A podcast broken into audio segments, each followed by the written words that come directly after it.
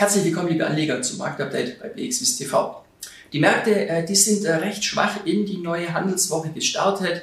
Äh, wir hatten aus der Vorwoche noch leicht negative Vorgaben aus den Staaten. Das hat nun, wie gesagt, gestern am Montag bereits bei uns zu niedrigeren Kursen zur Eröffnung geführt und im Tagesverlauf haben sich dann die Abgaben vor dem Hintergrund erneut schwacher US-Märkte auch fortgesetzt. Wir haben Kursverluste auf breiter Front gesehen, die zum Teil dann doch recht ordentlich waren. Ähm, die äh, Haltezonen, die wir im SMI und auch im DAX beispielsweise in den letzten Wochen gesehen haben, die wurden dann auch nun äh, nach unten verlassen. Ähm, und ähm, ja, als Grund äh, für den Rücksetzer wird der Markt nun doch die Delta-Variante des Coronavirus äh, angeführt. Man macht sich hier nun doch zunehmend Sorgen äh, über die Auswirkungen oder die möglichen Auswirkungen auf das Wirtschaftsgeschehen. Und vor dem Hintergrund wird es dann schon spannend werden, wie nun in den nächsten Tagen und Wochen die Anleger reagieren werden, beziehungsweise auf welchem Kursniveau man hier nun doch wieder zugreifen wird. Ähm, heute aktuell ist es jetzt erstmal so, dass wir eine Erholung sehen von den gestrigen Kursverlusten. Äh, die Erholung spielt sich so im Bereich von rund einem halben bis einem Prozentpunkt ab im SMI und im DAX. Allerdings kann man beim DAX dann schon auch sagen, dass das kurzfristige Chartbild nun doch langsam leicht angekratzt ist. Äh, ein zweiter großer Punkt noch neben der Delta-Variante ist äh, nach wie vor die Inflationssorge. Ähm, hier wird es äh, diese Woche am Donnerstag spannend, da ist nämlich EZB-Sitzung und der Markt könnte dann doch eine Beruhigung erfahren, wenn die EZB weiterhin Signale sendet, dass man expansiv eingestellt ist. Aber wie gesagt, das bleibt die nächsten Wochen spannend, denn im EZB-Rat herrscht über die grundsätzliche ähm, Haltung ja nicht unbedingt Einigkeit.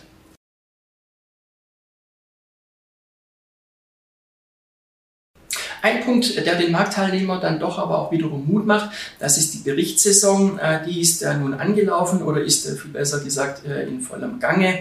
Die Marktteilnehmer versprechen sich hier dann doch auch überwiegend äh, positive Impulse, kann man sagen. Wir haben in dieser Woche Dutzende europäische große Konzerne, die die Bücher öffnen, beispielsweise SAP, aber auch in den Staaten sehen wir sehr viele prominente Namen. Äh, darunter sind dann zum Beispiel diese Woche noch äh, Coca-Cola, Intel, Netflix, Twitter, American Express.